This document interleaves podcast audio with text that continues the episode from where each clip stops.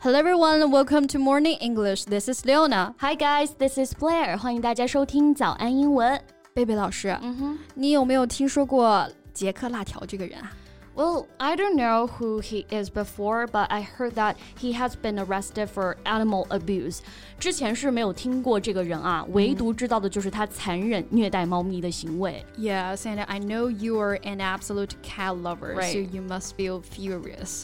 像你这样的爱猫人士呢，应该是更听不得这样的新闻了。Well, I think how people treat vulnerable creatures is a measure of their character. 如何对待弱小的动物，其实也是衡量一个人人品的标准啊。没错，所以其实这样残忍的对待这些弱小动物的人呢，也往往伴随着暴力倾向。而且小动物多可爱，多治愈啊！No matter little kitten or cute puppy, their companionship with people can truly help to release our stress or anxiety. 回到家有这些小伙伴的陪伴，真的是一件非常舒心的事情啊。Well, but unlike violent crimes against people, cases of animal abuse are not brought into the scope of legal supervision. 那但是目前呢，虐待动物还没有专门的法律啊，所以对这些人的处罚力度其实还是远远不够的。很多人一句简单的道歉之后，其实还是会进行这种虐待行为。没错，而且我们看到的可能还只是这黑暗链条的冰山一角啊。嗯，Well, I hope we can talk about the animal abuse today. That would be great. 在节目的开始，给大家送一个福利。今天给大家限量送出十个我们早安英文王牌会员课程的七天免费体验权限，两千多节早安英文会员课程以及每天一场的中外教直播课，通通可以无限畅听。体验链接放在我们本期节目的 show notes 里面了，请大家自行领取，先到先得。那虐待动物，我们可以说 animal cruelty 或者是 animal abuse。cruelty 和 abuse 都可以表示虐待这个意思。嗯，其实现在很多人啊，在无意当中可能就已经在虐待动物了。They could have been guilty of animal cruelty without even knowing it. Yes, so the cockfighting as well as dog fighting is now generally recognized as a form of animal cruelty. 比如说一些地方还留存着斗鸡、斗狗这类活动，那它其 实也是属于一种形式的虐待。Right, and including some animal performances，还有很多比如动物园或者马戏团的这种动物表演啊，背后其实也存在着很残忍的虐待动物的行为。So animal rights groups are calling for a ban on all animal performances。没错，我们也能看到很多人在呼吁拒绝动物表演。嗯。 But actually, the problem that people see now are just the tip of the iceberg. 但是更可怕的是，我们现在所看到的呢，其实只是冰山一角。嗯，没错。So tip of the iceberg is a small, noticeable part of a problem, the total size of which is really much greater. Tip 做名词呢，就表示末端、尖端的这个意思。那 iceberg 就是冰山，所以冰山一角，冰山的那个尖端就用来形容一个问题或者是情况，只是显露出来的那一部分，而实际上更大、更复杂的部分仍然隐藏着。像我们前面提到过啊，一些虐待动物的行为，like dog fighting, cock fighting, and other forms of organized animal cruelty go hand in hand with other crimes。这些其实都是与其他犯罪行为相关联的。Right, so if something goes hand in hand with something else, it is closely related to it and happens at the same time as it or as a result of it. Go hand in hand with something 表示两个事情之间有着紧密的联系，通常是指它们同时发生或者是互相影响。比如我们经常说的一句话啊 ，Theory must go hand in hand with practice，理论必须和实践相结合。Right, and intentionally cruelty to animals is strongly correlated with other crimes, including violence against people. 像我们刚才所说的那些啊，对动物施暴的人，往往也伴随着对人的暴力倾向。Some people shoot these videos just for money. They hire some beautiful models and ask them to abuse these vulnerable animals. And these models can get from 3,000 to 6,000 yuan at a time. 虐杀动物贩卖视频，如今呢已经形成了一条完整的黑色产业链。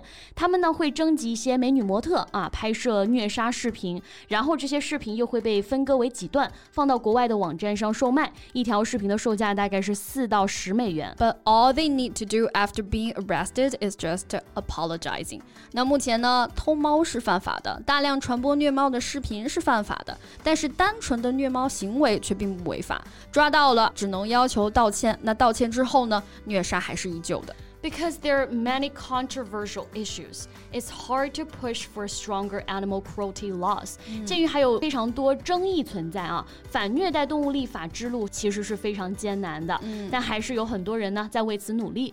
因为当然虐待还是少数啊，很多人还是愿意尽自己所能去帮助这些弱小的动物，比如说给那些流浪猫、流浪狗喂食啊，哎，帮他们造窝呀等等。对，那英文当中呢有一个词儿叫做 stray，s t r a y，它作为名词本身就有流浪动物、走失的宠物这个意思，嗯所以呢可以指流浪猫、流浪狗或者是其他流浪的小动物。一般来说啊，为了避免指代不清呢，在使用这个词的时候，通常会在后面加上相应的动物。物，like 流浪猫，我们就说 a stray cat；流浪狗就是一个 a stray dog 啊。很多人他们自己家里的宠物其实就是收养的这种流浪小动物啊。